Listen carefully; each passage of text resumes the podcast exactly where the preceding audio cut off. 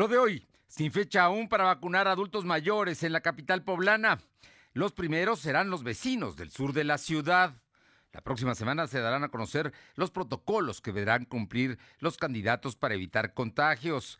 Descubren otra encobijada en el municipio de Atlisco. No hay freno a los feminicidios y en unas horas encuentran otro cadáver en ese municipio. Además, protestan médicos de ortopedia y oncología del Seguro Social porque no les llegan las vacunas.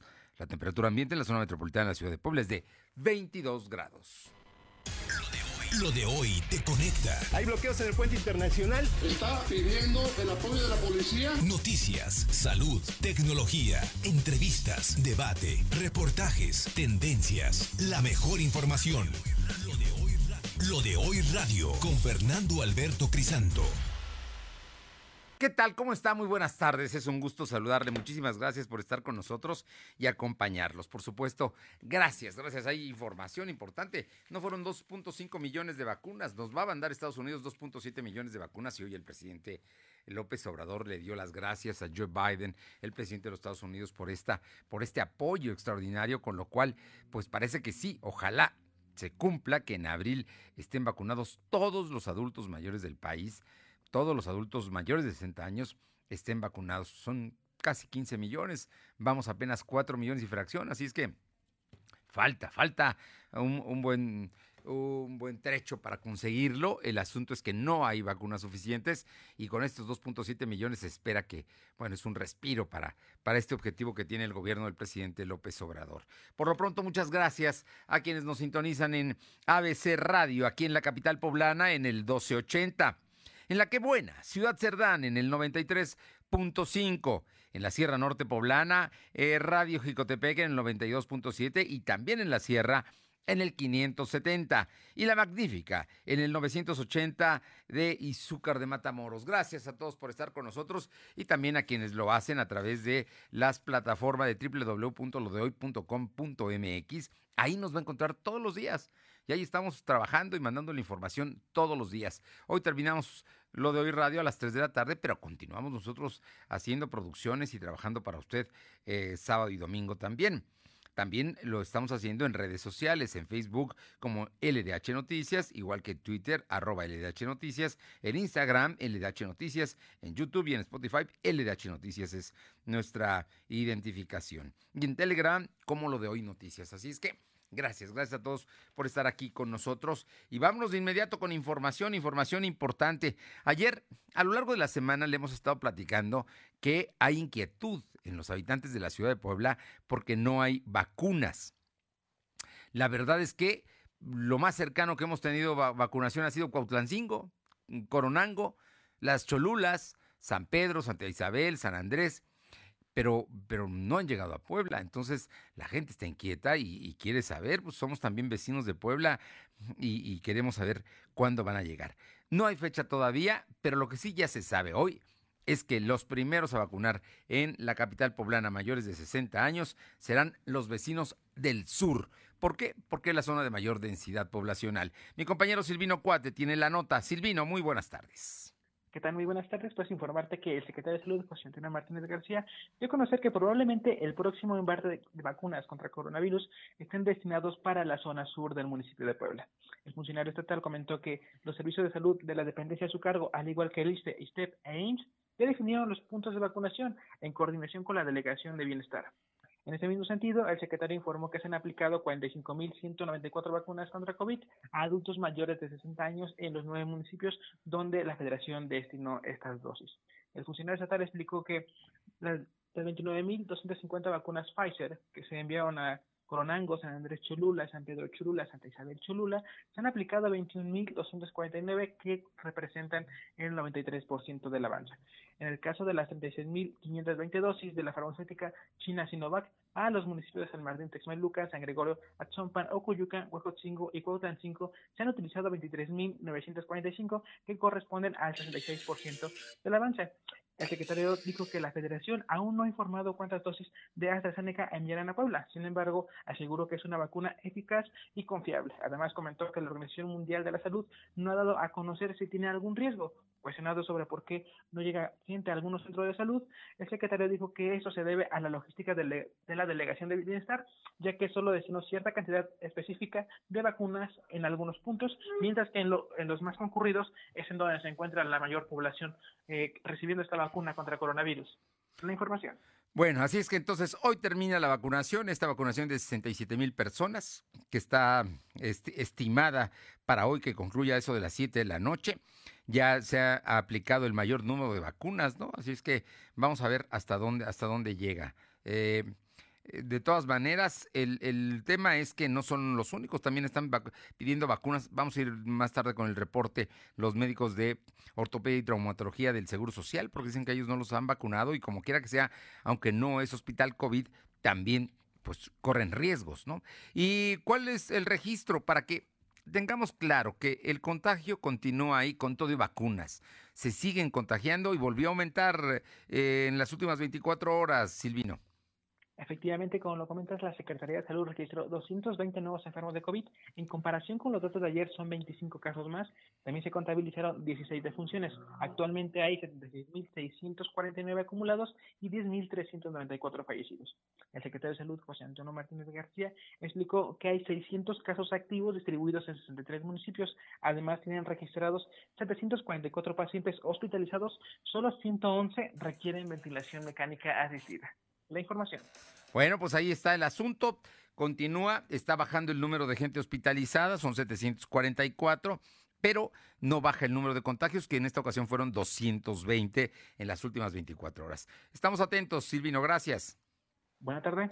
Son las de la tarde con siete minutos, dos con siete minutos, y vamos a otros temas de política.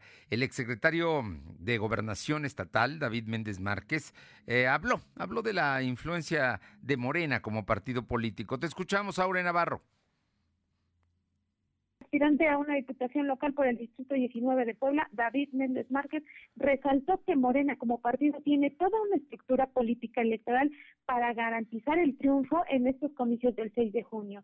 Méndez pidió a los órganos internos del partido estar muy atentos para impedir que el oportunismo sea la cara de quienes buscan estar al frente de cargos públicos en los gobiernos de Morena sin haber participado en la vida activa del partido. Reconoció que si bien en el 2018 todos los que se postularon por el partido de Andrés Manuel López Obrador aseguraron su triunfo sin importar si tenían o no trayectoria dentro del partido, ahora insistió que se debe de cuidar que nadie se cuelgue de este parámetro. En el caso del municipio de Puebla precisó que por ahora muchos pueden levantar la mano para ser aspirantes a candidatos por la alcaldía, pero advirtió que será justamente cuando la Comisión Nacional de Elecciones del Comité Ejecutivo Nacional de Morena revele los nombres de quienes participarán en la interna, como el resto de la militancia sabrá a quienes respaldarán como un luchador social de la verdadera cuarta transformación, Fernando. Bien, bueno, pues ahí está, ¿no? Está defendiendo un partido que él fundó, que él organizó a fundar, del que ha sido candidato de dos campañas a gobernador, las de eh, el gobernador Barbosa y que fue secretario de gobernación, pero ahora ya está buscando una candidatura. No salió bien del gobierno del estado, pero bueno, esa es otra historia que además mm, seguramente hubo diferencias de criterio y de carácter eh, con su jefe, pero eso es otra historia. Lo que sí es de ahora es que hoy trascendió Aure que el partido Morena ya aplicó la encuesta y solamente la aplicó a tres aspirantes por la candidatura a la presidencia municipal de Puebla, a saber, la presidenta municipal que busca reelegirse, Claudia Rivera Vivanco, el, eh, el diputado Gabriel Biestro Medinilla, que tiene licencia, y el exentrenador de fútbol, José Luis Sánchez Solá, el Chelis. ¿Sabes algo de esto? ¿Hay, ¿Ha trascendido algo? ¿Se tiene alguna información? Porque originalmente se había dicho que el miércoles se iba a dar quién iba a ser la cuarta y cuándo se iba a aplicar la encuesta. Pero hoy, en muchos, muchos columnistas y periodistas informados dan como un hecho que ya se llevó a cabo esta encuesta. Efectivamente, Fernando, como bien lo decías, pues igual el día, el día de ayer recordemos que eh, en este caso Rosa Márquez había eh, dado una postura al respecto y ella mencionaba que por lo menos ella no había sido notificada de esta situación donde ya se ventilaba que precisamente solamente Claudia Rivera Vivanco, Biestro y el Chelis pues eran la triada que formaban pues en este caso quienes aspiraban ya a ser parte del encuesto como de manera formal, sin embargo pues hasta el momento el partido no ha fijado alguna postura y es en esta situación como hasta el momento pues eh, quienes están en esta aspiración siguen manteniendo eh, la, la eh, la esperanza de ser parte pues de esa de esa terna que se haga para la encuesta interna. Fernando es decir todavía está por definirse exactamente y que en este caso sea el propio partido el que corrobore que sí ya se llevó a cabo pues esa encuesta. O sea que oficialmente aún no hay nada aunque siguen los rumores de que ya se aplicó la encuesta y solamente fue a una terna exactamente aún sigue como rumor, es decir, en este caso pues todavía habría la posibilidad de que Rosa Márquez o en este caso o Socorro que se haga tiempo pues sea el cuarto perfil encuestado, sin embargo pues ese es el trascendido que se ha venido dando desde el día de ayer. Bueno, vamos a ver qué pasa. Es muy probable que ya hayan aplicado la encuesta y ya sepan incluso quién va a ser su candidata o candidato a la presidencia municipal de Puebla. Ya pronto lo sabremos. El día 25 se cumple el plazo. Gracias. Gracias, buenas y le comento que, bueno, si, si usted de pronto le llama la atención a su hijo o eh, el señor le buscó a la señora y no le contestó por WhatsApp o alguna cosa pasó, no se preocupe, no es que no estuvieran o que no quisieran contestar. Usuarios de en redes sociales de diversas partes del mundo reportaron fallas en los servicios de Facebook, incluidos WhatsApp e Instagram, cuya actividad comenzó a restaurarse apenas a las 12 del día con 7 minutos. Facebook se limitó a informar que la caída, que quedó resuelta casi después de una hora, se debió a un problema técnico. Hoy temprano, un problema técnico hizo que las personas tuvieran problemas para acceder a algunos servicios de Facebook. Resolvimos este problema y nos disculpamos por cualquier inconveniente, dijo un portavoz. De igual manera, WhatsApp e Instagram, eh, plataformas propiedad de Facebook, ofrecieron disculpas por la caída. Gracias por tu paciencia. Fueron 45 largos minutos, pero estamos de regreso, mencionó WhatsApp. Así es que se fue 25 minutos las redes con mayor número de usuarios. Vamos ahora con mi compañera Alma Méndez, porque el día de hoy hay diáconos y sacerdotes. Ahora que la, el arzobispado, que, que es la, diócesis de Puebla, eh, ha perdido a 47 sacerdotes, pues qué tan necesarios son apenas están empezando a salir ya y a oficiarse. Te escuchamos, Alba. Fernando. Muy buenas tardes a ti y a todo el auditorio de Velodoy. Pues como bien comentas, el arzobispo de Puebla, Víctor Sánchez Espinosa, ordenó a tres sacerdotes y siete diáconos en la Catedral Basílica de Puebla. Monseñor resaltó que para recibir el orden sacerdotal es necesario pues tener una formación de nueve años, un año en curso introductorio, tres años de filosofía, un año de experiencia pastoral y cuatro años de teología. Por lo que los nuevos sacerdotes son Héctor Mora Juárez de la parroquia de origen de la Asunción de Zacatlán, Leonel De San Juan Bautista Cosac, Isidro Cortés de eh, San Francisco de Asís en Cuetzalan. De la misma celebración recibieron la ordenación siete eh, seminaristas como diáconos, es que es Gastón Pérez Enríquez y José Alberto García Cortés de San Andrés Apóstol de Ciudad Cerdán así como Marco Antonio Arroyo eh, Osorio, perdón, de San Juan Bautista Libres, de Jesús Alejandro Hernández González, de San Joaquín Tomatlán, Fausto Salazar Hernández de San Andrés Guayapan, Marco Flores III de San Miguel Huejotzingo y José Luis Félix Arce de Cristo Rey Valle del Sol. Cabe mencionar que actualmente hay cerca de 411 sacerdotes diocesanos que atienden a cerca de 300 parroquias en la arquidiócesis de Puebla. La información, Fernando. Gracias.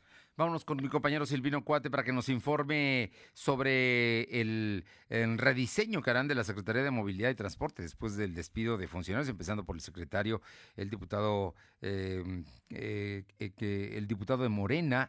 Eh, vamos a Guillermo Arechiga, vamos a, escuchar qué es lo que van a hacer con la Secretaría y, bueno, hay, hay acusaciones graves de corrupción las que hizo hoy el gobernador Barbosa. Te escuchamos, Silvino. Efectivamente, el gobernador Miguel Barroso Huerta anunció que habrá un rediseño en la Secretaría de Movilidad y Transporte, donde se buscará la regulación de los taxis piratas. Barroso Huerta reconoció que por parte de su administración encubrió algunos taxis piratas donde se beneficiaron algunos funcionarios públicos, que, ya que se permitieron la inversión de algunas rutas del transporte público. Por ello, enfatizó que con la salida de Guillermo Lechica serán cambios en esta dependencia. Además, dijo que por el momento todas las reformas presentadas sobre el funcionamiento de la Secretaría de Movilidad y Transporte posiblemente se van a retirar hasta que se nombre al nuevo titular que podría ser la siguiente semana.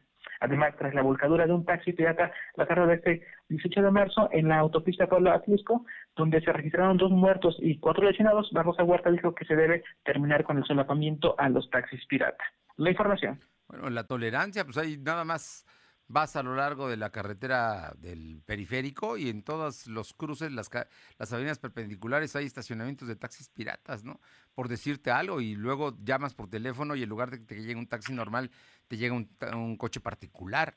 Y esos pues son taxis piratas. Así es que la tolerancia que se ha dado es mucha y vamos a ver cómo se resuelve este caso, pero ya dijo el gobernador que van a meter manos en el asunto. Muchas gracias. Buenas tardes.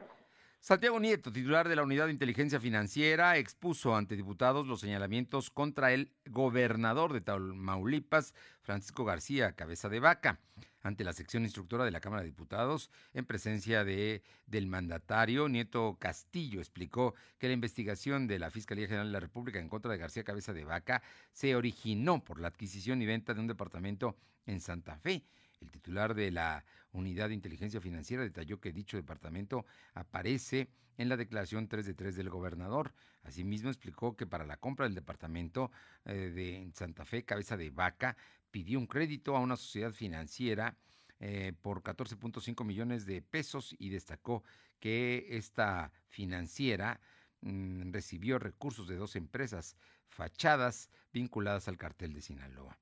No es el primer caso denunciado contra gobernadores en funciones. Hay tres casos adicionales, pero lo relevante es que la sociedad financiera que ha recibido recursos de dos empresas fachadas relacionadas con empresas del cartel de Sinaloa. Santiago Nieto descartó que la unidad de inteligencia financiera haya ligado al mandabasco al cartel de Sinaloa. Sin embargo, dio certeza a que hay empresas usadas en la transacción financiera que han sido utilizadas por parte del crimen organizado. Así es que difícil está viendo el gobernador de Tamaulipas. Son las 2 de la tarde con 17 minutos, 2.17. Lo de hoy es estar bien informado. No te desconectes. En breve regresamos. Regresamos.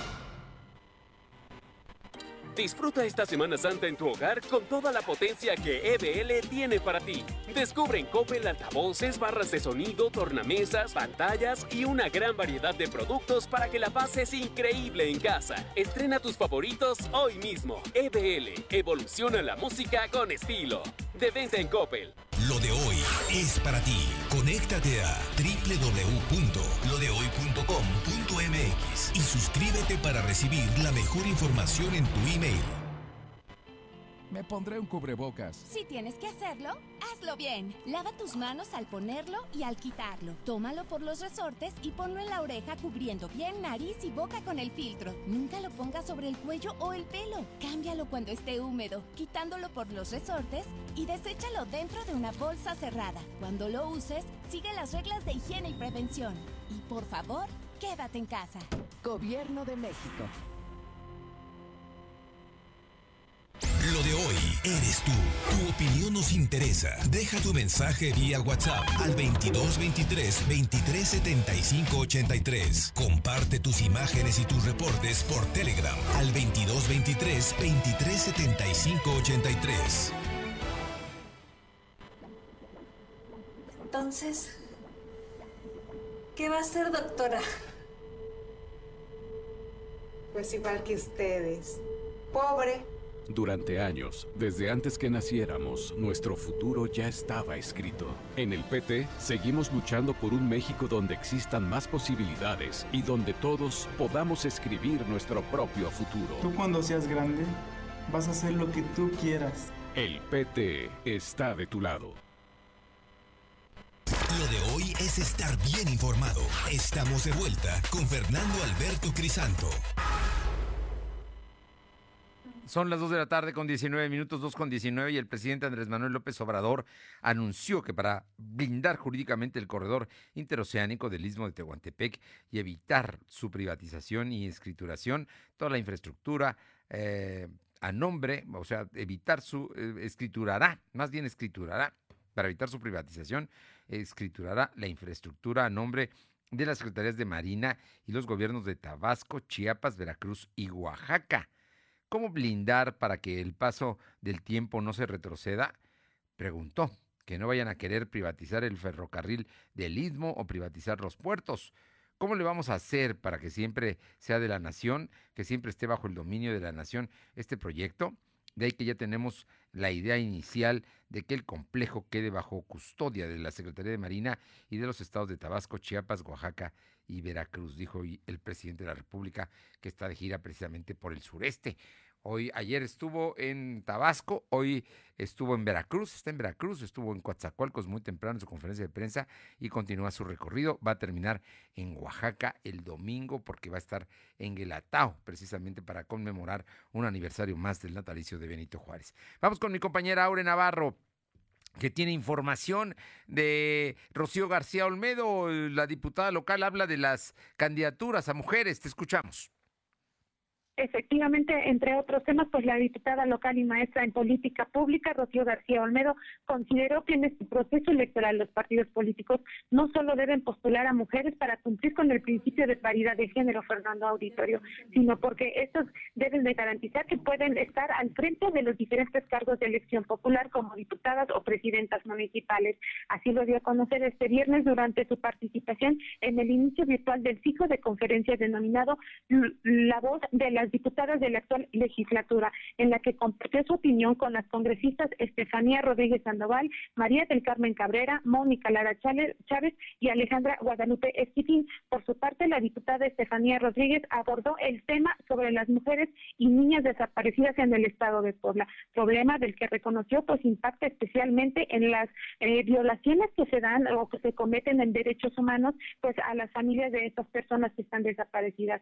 En tanto, la congresista Mónica Lara eh, llamó a seguir trabajando para sacar al Estado de Puebla del quinto lugar de adolescentes embarazadas, mismas que por esa condición, dijo, pues se enfrentan también muchas violaciones a sus derechos humanos. Y bajo este contexto, pues en opinión similar, las congresistas lamentaron que la violencia contra las mujeres se haya endurecido a lo largo de este primer año de emergencia sanitaria y que incluso pues mencionan que ahora con el proceso electoral también se están dando casos ya de violencia política en razón de género y pues ejemplo de ello es lo que ya se está manifestando por algunas de las participantes en materia electoral y que pues ellas acusan ser precisamente violentadas en este sentido, Fernando.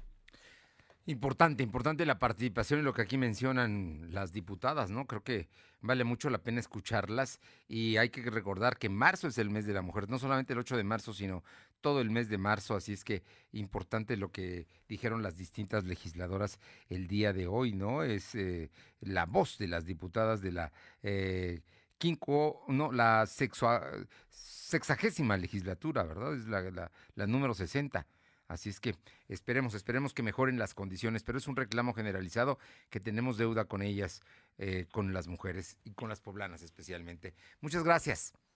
Gracias, buenas tardes. Son las 2 de la tarde con 23 minutos, 2 con 23 minutos y todos los viernes está con nosotros y se lo agradecemos muchísimo. Michelle Olmos, consultora en redes sociales. Y hoy, en Puebla Tecnológica, Michelle Olmos nos habla sobre una app una eh, aplicación que se llama Part-Time Online. Michelle, muy buenas tardes. Amigos de lo de hoy, ¿cómo están? Como siempre me da muchísimo gusto saludarlos y vamos a hablar de una aplicación que es fraudulenta y que está estafando a muchas personas, principalmente en la Ciudad de México, pero tenía presencia en todo el país y esta aplicación se llama Part-Time Online. Te repito, Part-Time Online. ¿Y cómo funcionaba? Es una aplicación que te decía que podías ser socio, podías ser inversionista a través de vender productos eh, de compra y venta online.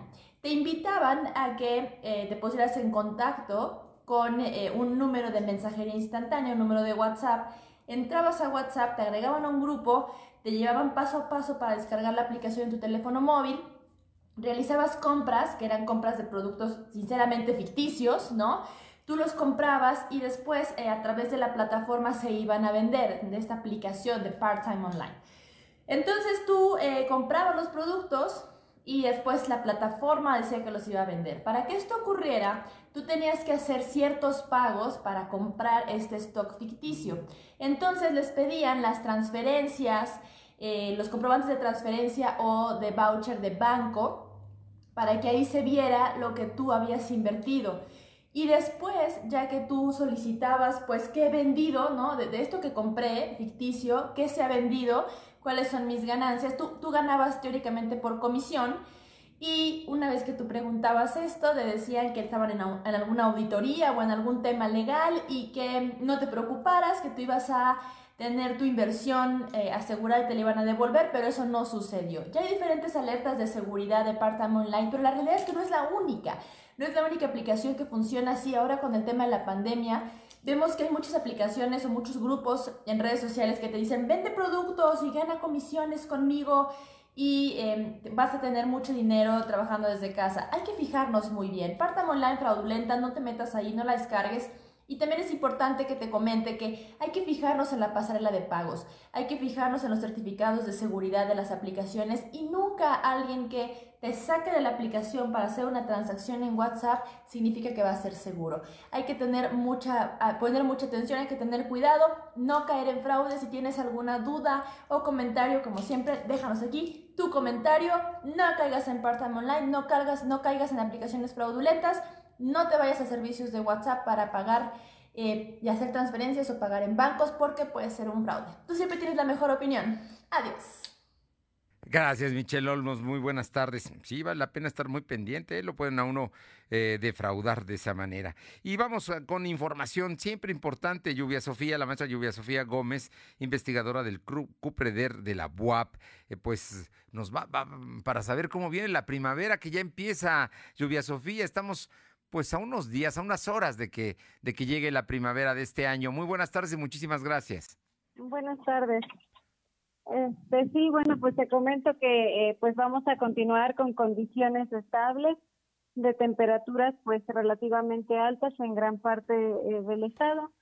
Sin embargo, en las zonas montañosas pues ahí las condiciones pueden ser un poco diferentes debido a que, bueno, todavía eh, pueden presentarse algunas precipitaciones y temperaturas relativamente bajas. Eh, ¿Cuándo entra la primavera, Lluvia Sofía? ¿Perdón? ¿Cuándo, ¿cuándo entra la primavera? Eh, pues ya el día 20 de marzo, ya estamos a unas horas, como bien lo dices, y este, bueno, pues ya dará inicio.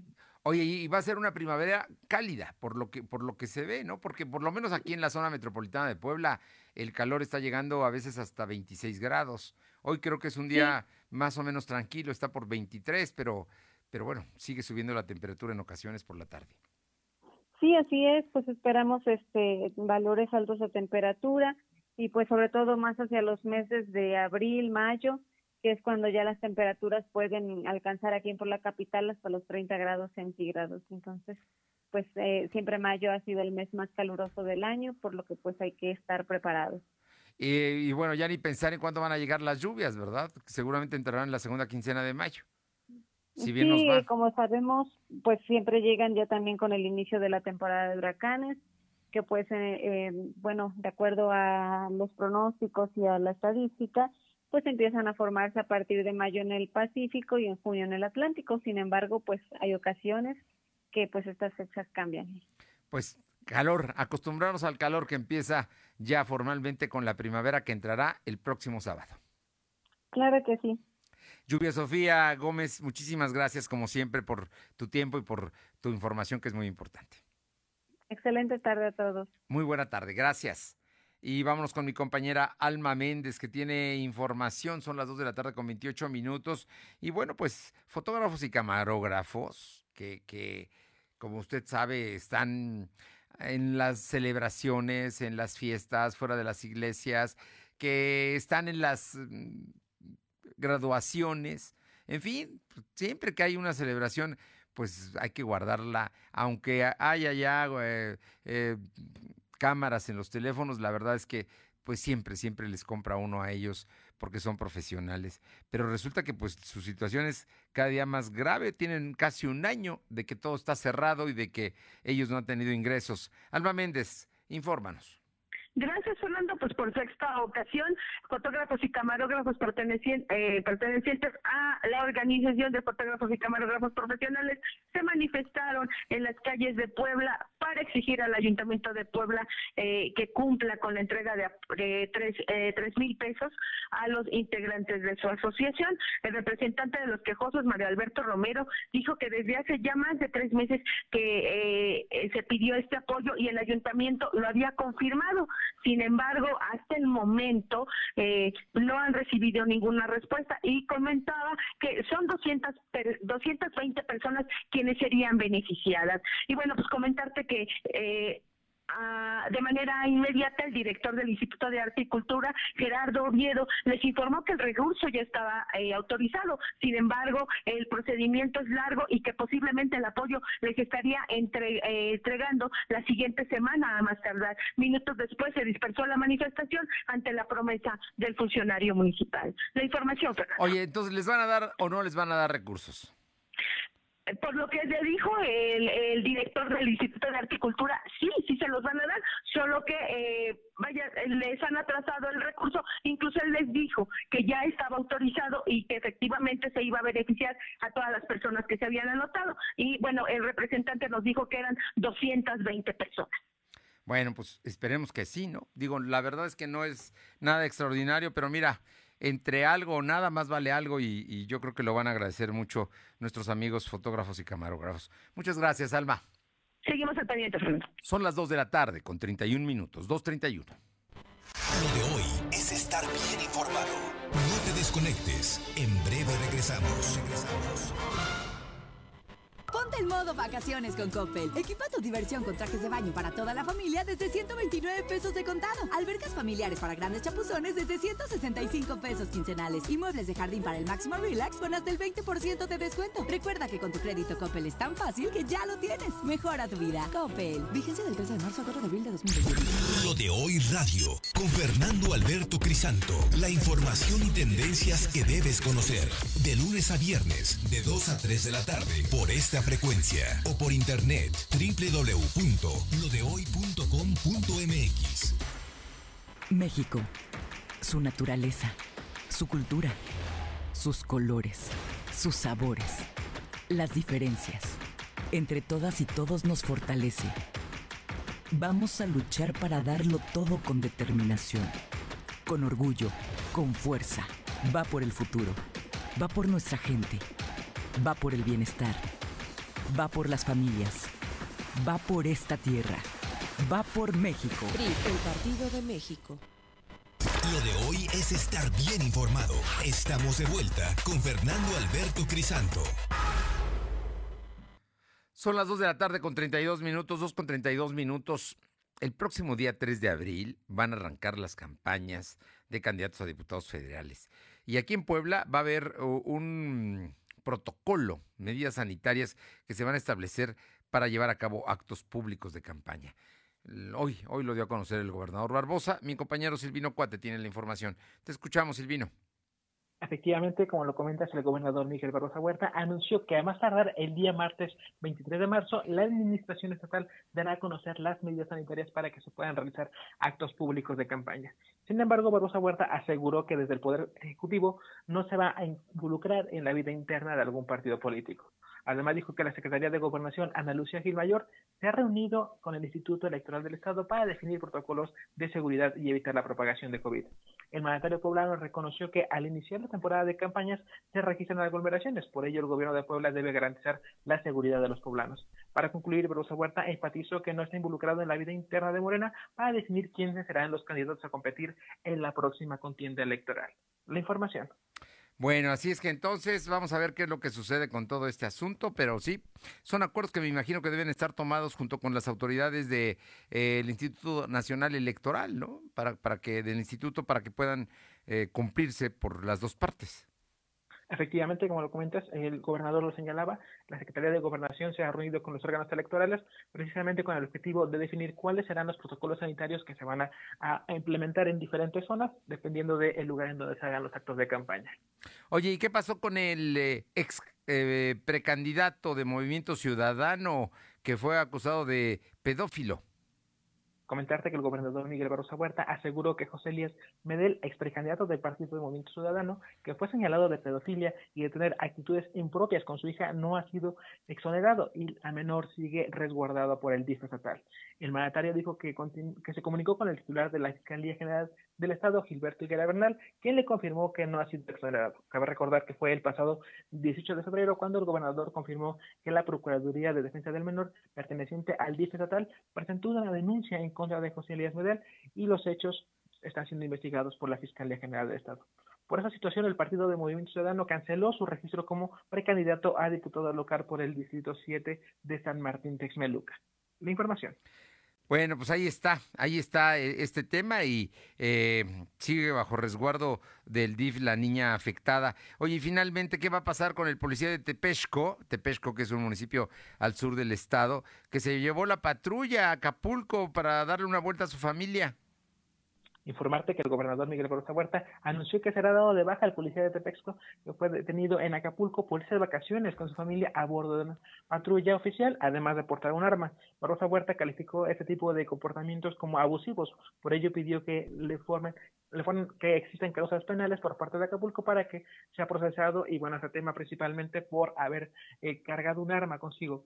Cabe recordar que los hechos se registraron la tarde de este jueves cuando elementos de la Policía Preventiva de Acapulco realizaban un, un recorrido por la zona y detectaron en la costera Miguel Alemán un civil utilizando una patrulla y bueno, se le hizo un operativo y se le encontró un arma y bueno, este tipo de comportamientos, de acuerdo al gobernador, van a ser sancionados. La información. Bueno, pues esperemos que sí, ¿no? Digo, la verdad es que llevarse, llevarse una patrulla para ir de paseo con la familia a Acapulco no es, no es cualquier cosa, ¿eh? La verdad. Muchas gracias. Buena tarde. Son las 2 de la tarde con 36 minutos, 2 con 36. Alma, hay eh, personal entre médicos, enfermeras y, gente que trabaja en eh, traumatología y ortopedia que está exigiendo que los vacunen. Así es, Fernando, tal que comentas, ante la falta de dosis anticovid, medio centenar de personal del Hospital de Traumatología y Ortopedia del IMSS en Puebla, bueno, iniciaron un paro de labores de manera indefinida hasta conseguir ser vacunados. Recordemos que desde enero pasado, dicho personal de este nosocomio se ha manifestado en diversas ocasiones de manera pacífica, solo contextos que dicen, soy trabajador del sector eh, salud del IMSS y no me han vacunado y sigo trabajando, yo también tengo familia, por lo que han pedido ser considerados y reiteraron al gobierno federal eh, que ellos son quienes se encuentran en primera línea y segunda y durante la pandemia del coronavirus, por lo que es necesario también ser incluidos en este listado. Y bueno, reiteraron que hasta el momento tienen nueve compañeros fallecidos, entre enfermeros, administrativos, así como servicios generales y más de 300 personas y trabajadores de salud que han, eh, se han infectado por el SARS-CoV-2. La información, Fernando. Bueno, pues ahí, ahí está el asunto de los trabajadores del Seguro Social. Se había dicho que los médicos iban a ser los primeros, por supuesto los de la primera línea, los que trabajan en San José, pero pues en este caso también en el Hospital de Traumatología hay gente que llega enferma y que puede eh, infectar al personal médico. Así es que, y luego no trabajan con todas las garantías y con todo el equipo indispensable, ¿no? Precisamente para ser contagiados Así es que es, es, un reclamo que me parece a mí justo. Oye, y cuéntanos, ¿qué pasó con eh, los colonos de la Guadalupana y de Santa Catarina? El día de ayer eh, protestaron, incluso cerraron la 11 Sur. Cuéntanos. Aquí es comentarte, Fernando, que la mañana de este viernes colonos de la Guadalapana y de Santa Catarina se unieron a las quejas realizadas la tarde de ayer por habitantes de la Junta Auxiliar de San Francisco Totimehuacán contra la empresa IBI por no respetar las áreas verdes. Y bueno, pues desde temprana hora se vio a vecinos de dichas colonias que se apostaron y realizaron una cadena humana a las afueras de la construcción que se realiza, evitando en todo momento que los trabajadores ingresaran al lugar para seguir con los trabajos.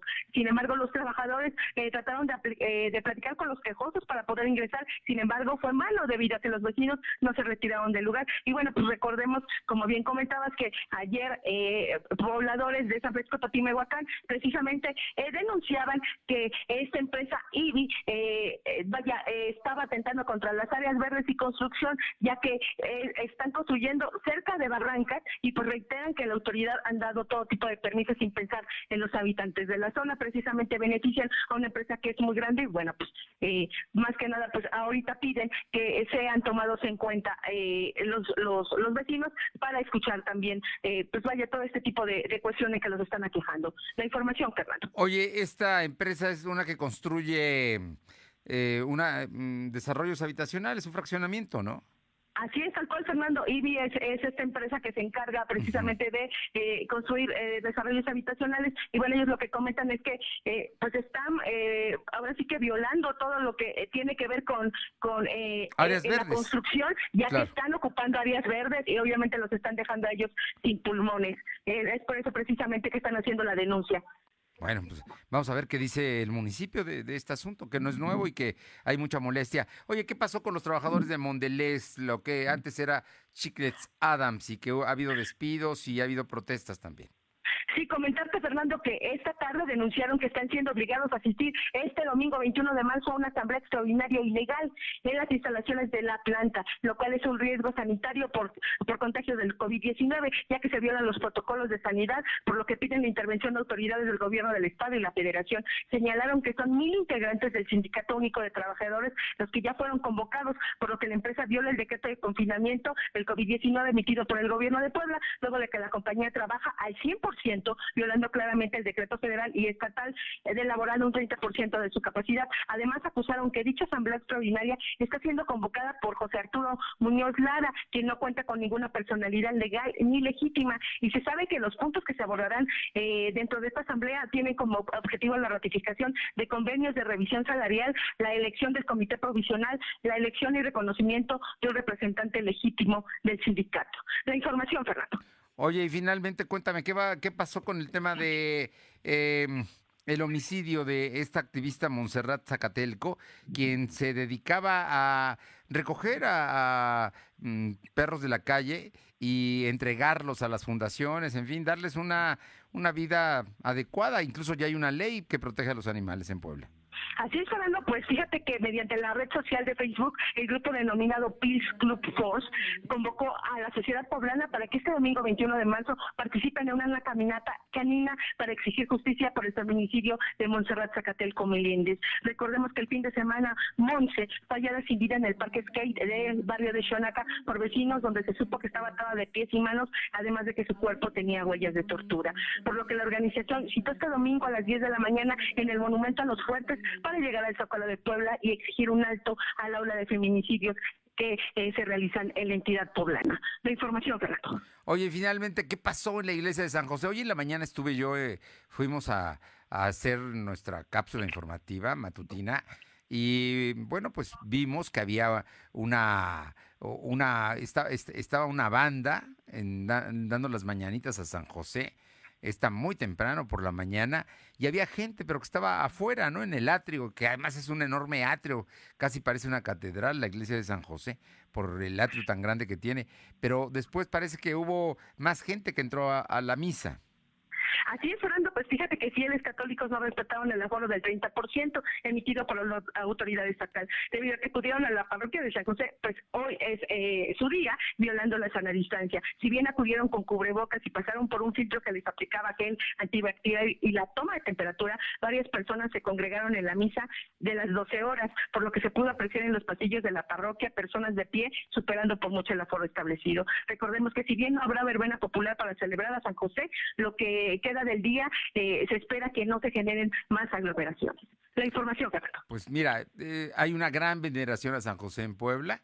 Es, un lugar donde muchas, muchas gentes hemos ido a escuchar misa, a rezar, en fin, que hemos eh, ido a San José, que es un lugar verdaderamente extraordinario, además como monumento arquitectónico, pero que como iglesia hay gran devoción a San José. Así es que, por cierto, saludo y felicitaciones a todos los Pepes, a las Pepis, a los Chepes, a las Chepinas, a las Josefinas, a las Josefas, en fin, a todos los que llevan el nombre de José o, o Josefina. Felicidades. Pero te digo, hay, hay, mucha devoción y bueno, no se puede evitar que la gente llegue, ¿no? Ese es, ese es un problema. Incluso nos llamó mucho la atención esta mañana que vimos a una mujer acólito, sí, acólito con su vestido muy formal, dando gel para, para poder ingresar a la iglesia. Digamos que eh, la, la, iglesia como tal, la, la parroquia está organizada, tiene sus formas, pero yo creo que de pronto la rebasa la gente, la devoción, ¿no? Que es otra cosa y bueno, esperemos que como tú dices, no pase a mayores, pero de que van a rezar y de que van a misa, no lo dudes. Muchas gracias. Son las 2 de la tarde con 44 minutos, 2 con 44 minutos. Seguramente usted en casa tiene un José o una Josefina. Seguramente hasta mole puede haber. Hay que celebrarlos. ¿Por qué no? La verdad es que además amigos tenemos con ese nombre, que es un nombre además corto, muy bonito. Y le digo, hay mucha devoción al Señor San José en Puebla y por supuesto a todos los carpinteros, que es el oficio de San José. Vamos con mi compañera Aure Navarro. El día de hoy hubo declaraciones del dirigente estatal del PRI, Néstor Camarillo. Te escuchamos, Aure. Pues efectivamente, el dirigente estatal del PRI, Néstor Camarillo Medina, convocó a todos los candidatos oficiales por este partido a una diputación o presidencia municipal, así como a regidurías, a conducirse con madurez, prudencia, pero sobre todo, Fernando, con mucha inteligencia política, para evitar caer en errores que lleguen a poner en riesgo, dijo, pues el triunfo que se tiene programado para el 6 de junio. Señaló que al no haber cambiado, pues el escenario de la emergencia sanitaria por COVID, que hará aún más complicada la jornada electoral, es importante que el prismo poblano evite fracturas entre sí, en especial al conocer, pues quiénes serán los quiénes serán o son ya los candidatos oficiales.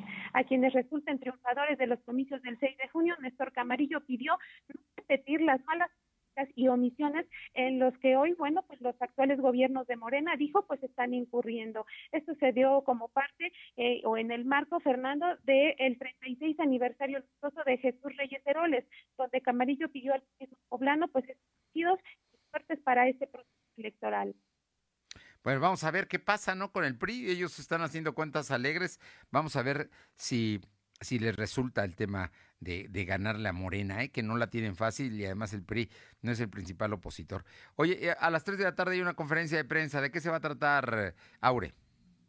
Pues efectivamente, eh, ya se adelantó Fernando, en estos momentos el Consejo Estatal de Morena en Puebla está dando su postura sobre las denuncias ante el IE, el INE, así como ante la Fiscalía Especializada en Delitos Electorales Fiscalía General del Estado sobre graves violaciones a la ley electoral por distintas personas dentro del propio partido. La rueda de prensa está siendo encabezada por Jorge Hernández Aguilera, delegado secretario de Derechos Humanos del partido y consejeros estatales de diferentes distritos. Y es que en los últimos días son varias las voces de morenistas que han manifestado su inconformidad por el proceso que se está siguiendo en el propio partido. Y bueno, piden que en el proceso electoral de Morena hasta el momento, bueno, se base en los valores de no mentir, no robar y no traicionar al partido. Y hasta el momento, pues han confirmado que hay denuncias de militantes en contra de Carlos Alberto Evangelista, quien es parte del Comité Ejecutivo de Morena y quien ha sido señalado de vender candidaturas y que bueno que también está ocupando dos funciones dentro del mismo partido, Fernando.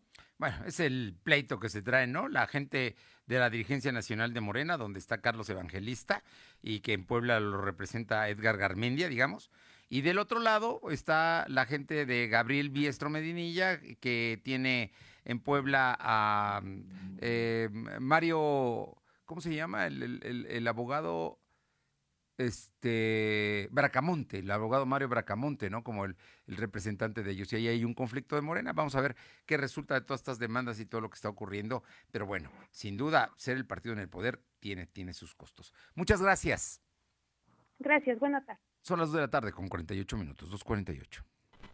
Lo de hoy es estar bien informado. No te desconectes. En breve regresamos. Regresamos. ¿Dónde la dejé? Justo ahora que son las elecciones más grandes de la historia y que como la mayoría decidí salir a votar. ¿Dónde la dejé? ¿Ma? Ay, hija, extravié mi INE y no sé qué hacer. Tranquila, aún estás a tiempo de sacar una reimpresión idéntica. Es muy sencillo. Puedes hacerlo hasta el 25 de mayo. ¡Qué alivio!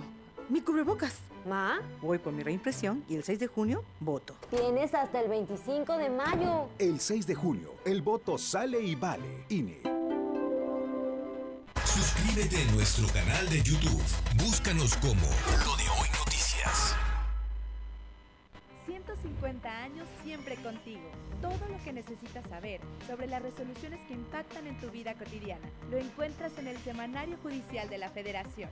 ¿Sabías que fue creado el 8 de diciembre de 1870 como el medio oficial para dar a conocer los criterios y las sentencias definitivas pronunciadas por los tribunales federales?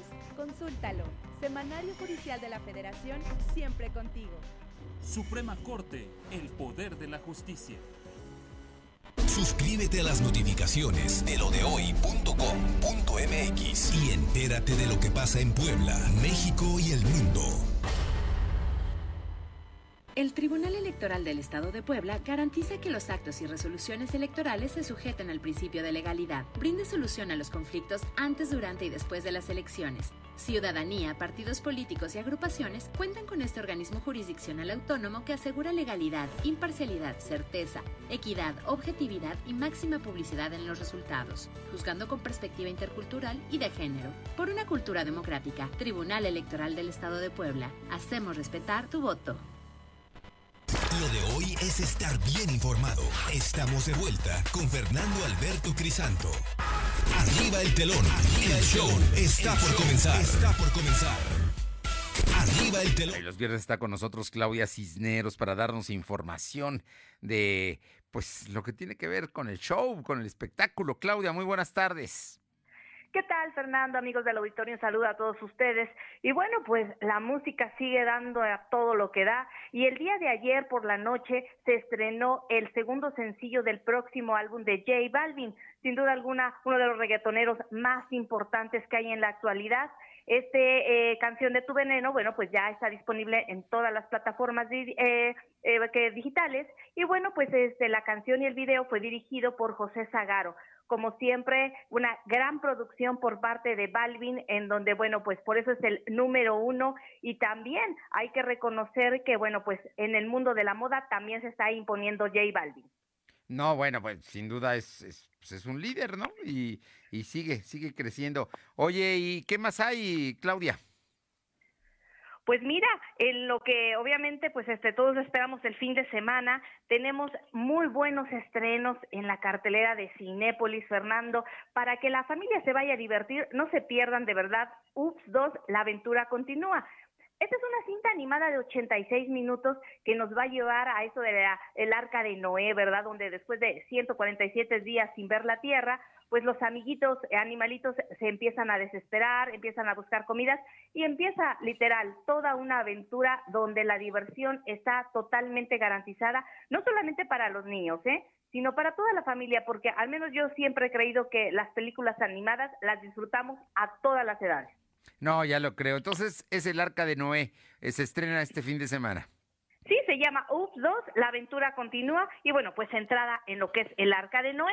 Y si quieren cambiar un poquito de género, qué mejor que la acción con Liam Neeson, que bueno, pues está estrenando El Protector. Es una película donde vamos a ver un veterano de guerra que está pasando momentos difíciles, acaba de fallecer su esposa, está por perder su rancho y bueno, pues obviamente él va a salvar y a proteger a una madre y a su hijo pequeño mexicanos que están huyendo del cártel mexicano. Una película cargada de acción, vamos a ver también las actuaciones del niño Juan Pablo Rabas mexicano y de Teresa Ruiz también mexicana.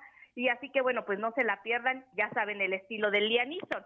Además, continúan en cartelera Pequeños Secretos, un thriller con Remy Malek, Jared Leto, Denzel Washington, que está siendo de las favoritas ¿eh? de, de, pues, de la gente. Y si les gusta el terror, que mejor que juega conmigo.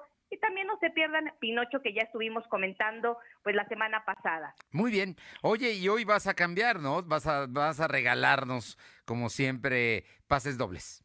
Claro que sí, tenemos cinco pases dobles para que vayan a disfrutar de lo que acabamos de comentar en cartelera y muchísimas películas más en Cinépolis Centro Sur, que está en Aguasanta y Once Sur. Y bueno, pues la verdad, vayan, tengan la confianza que tienen todos los protocolos de sanidad.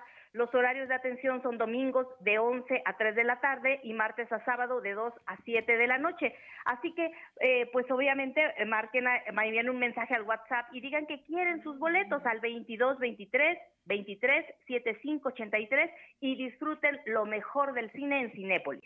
Ya quedó dobles, pases dobles, cinco pases dobles que se les van a entregar ahí al 22 23 23 75 83.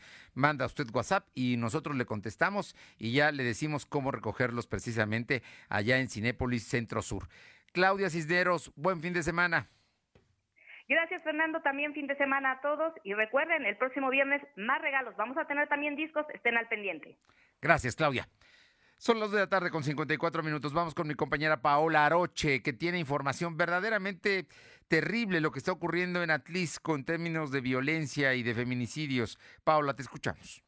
¿Qué tal? Muy buenas tardes. Y sí, comentarles que la mañana de este viernes fue localizado sin vida el cuerpo de una mujer sobre el libramiento sur del kilómetro 1.5 entre la carretera federal y la autopista siglo XXI. Se sabe que el cuerpo fue localizado encobijado y con evidentes huellas de violencia. Fueron los habitantes, así como personas que transitan diariamente por este lugar, quienes se percataron de la presencia de los elementos tanto de la Guardia Nacional, así como Policía Estatal y Municipal y personal de la Fiscalía General del Estado. Se sabe que el cuerpo estaba encobijado y al parecer se eh, trataba de una mujer por los zapatos que ésta portaba. Hasta el momento se desconoce si pertenece esta mujer al municipio debido a que no se sabe que eh, se tenga registro de alguna desaparición de mujer dentro del municipio de Atlisco. Este sería el feminicidio número 18 en el estado. El cuerpo ya fue trasladado hasta el, servicio médico forense donde se espera se logre pues dar con más información sobre eh, la identidad de esta mujer, así como de dónde, este, dónde sería, si de aquí el municipio o de otro lugar y la edad, así como la causa probable de esta muerte. También comentarles que eso fue por la mañana, pero por la tarde, alrededor de la 1.30 de la tarde, se dio a conocer que en la colonia Ricardo Treviño de este municipio también se había encontrado el cuerpo sin vida de un masculino dentro de eh, su domicilio. Hasta el momento no se han proporcionado mayores datos, aunque algunos vecinos mencionaron que escucharon los ruidos de, gritos dentro de este lugar y después eh, se escuchó la calma. Posteriormente hablaron al servicio de emergencia para, eh, para que acudieran hasta este punto y se encontró al cuerpo de este masculino ya sin vida. Gracias, Paola. Buenas tardes. Buenas tardes. Vamos al sur del estado, a la Mixteca Poblana. También, también hay violencia contra mujeres. Uriel Mendoza tiene la información. Buenas tardes, Uriel. Fernando, muy buenas tardes. Tenemos información específicamente del municipio de Tepesco, una noticia totalmente abrumadora, se daba a conocer y se confirmaba el hallazgo del cadáver de una mujer ya en muy avanzado estado de descomposición y también quemado. Este fue encontrado a orillas de la carretera Izúcar-Cuautla, específicamente a la altura del municipio de Tepesco. Esto de acuerdo a los datos obtenidos por este reportero. Vimos la presencia del personal de la Fiscalía General del Estado que arribó al sitio para confirmar efectivamente lo que se había mencionado en algún momento por parte de los pobladores, que se trataba del cuerpo de una mujer quemada de cara y manos, posiblemente para que esta pues no fuera identificada, serán ya las autoridades quienes lo confirmen o lo desmientan, sin embargo ya se investiga el suceso con la finalidad de esclarecerlo. Al confirmar lo dicho por la gente de los uniformados, bueno, pues acordonaron el área para evitar la contaminación de los posibles indicios y el cadáver, pues bueno, fue finalmente llevado a las instalaciones del servicio médico forense para la práctica de los estudios respectivos. Esto, pues los últimos datos, los últimos hechos registrados en Tepesco. Fernando, la información. Gracias, Uriel. Y Carolina Galindo en San Martín Texmelucan eh, detienen a una mujer. Eh, parece que intentaba saltar un negocio caro. Buenas tardes. Fernando, buenas tardes a ti y al auditorio. Sí, la mujer originaria de la colonia La Joya fue sorprendida en un negocio de la calle Hidalgo en el primer cuadro de la ciudad. Este día, cuando por la fuerza ingresó a un negocio, ya se había apoderado de joyas de plata y bolsas. Sin embargo, la propietaria se percató de ello y solicitó el apoyo de la policía municipal. Lograron asegurarla. Fernando, decirte que esta mujer fue detenida el año pasado también porque fue señalada de haber intentado robar un celular aquí en la colonia El Planetario y estuvo a punto de ser linchada junto a otro hombre. Y hoy de nueva cuenta la vuelven a asegurar. Hoy, fíjate, en un año después la querían linchar, salió libre y otra vez vuelve a lo que, pues, a lo que hace, ¿no? Que, que no hay manera de justificar. Muchas gracias, Caro. Gracias. Y luego por mi compañera Luz María Sayas de Tehuacán nos informa que aproximadamente 40 comerciantes que venden sus productos de campo nuevamente regresan a las calles del primer cuadro de la ciudad de Tehuacán. Lo único que le piden a la autoridad es que los dejen trabajar, ya su economía eh, está muy afectada.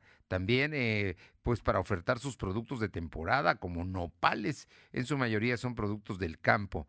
Eh, a un año de la pandemia, del confinamiento, eh, todos los bolsillos están muy afectados y bueno, 40 comerciantes fundamentalmente agricultura, están pidiendo regresar a vender a las calles del centro de Tehuacán.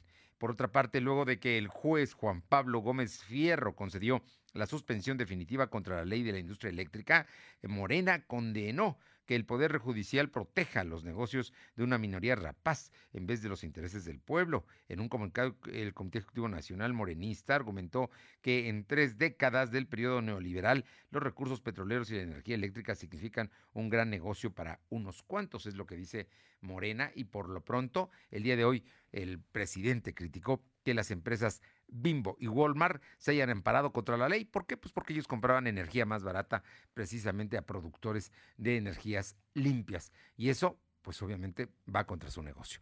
Nos vamos, que tenga un excelente fin de semana. Vamos a cuidarnos. El tema de los contagios no termina. Esperemos que las cosas vayan mejorando, pero ya ve que hay posibilidades de una tercera ola, como han advertido las autoridades. Vamos a cuidarnos. Pero en lo posible, pásela muy bien. Nos encontramos el lunes. Gracias. Buenas tardes. Fernando Alberto Crisanto te presentó Lo de Hoy Radio. Lo de Hoy Radio. Te esperamos de lunes a viernes, de 2 a 3 de la tarde por esta frecuencia, en la cobertura más amplia a nivel estatal. Y síguenos en internet www.lodehoy.com.mx y en nuestras redes sociales como arroba LDH Noticias. Lo de Hoy Radio.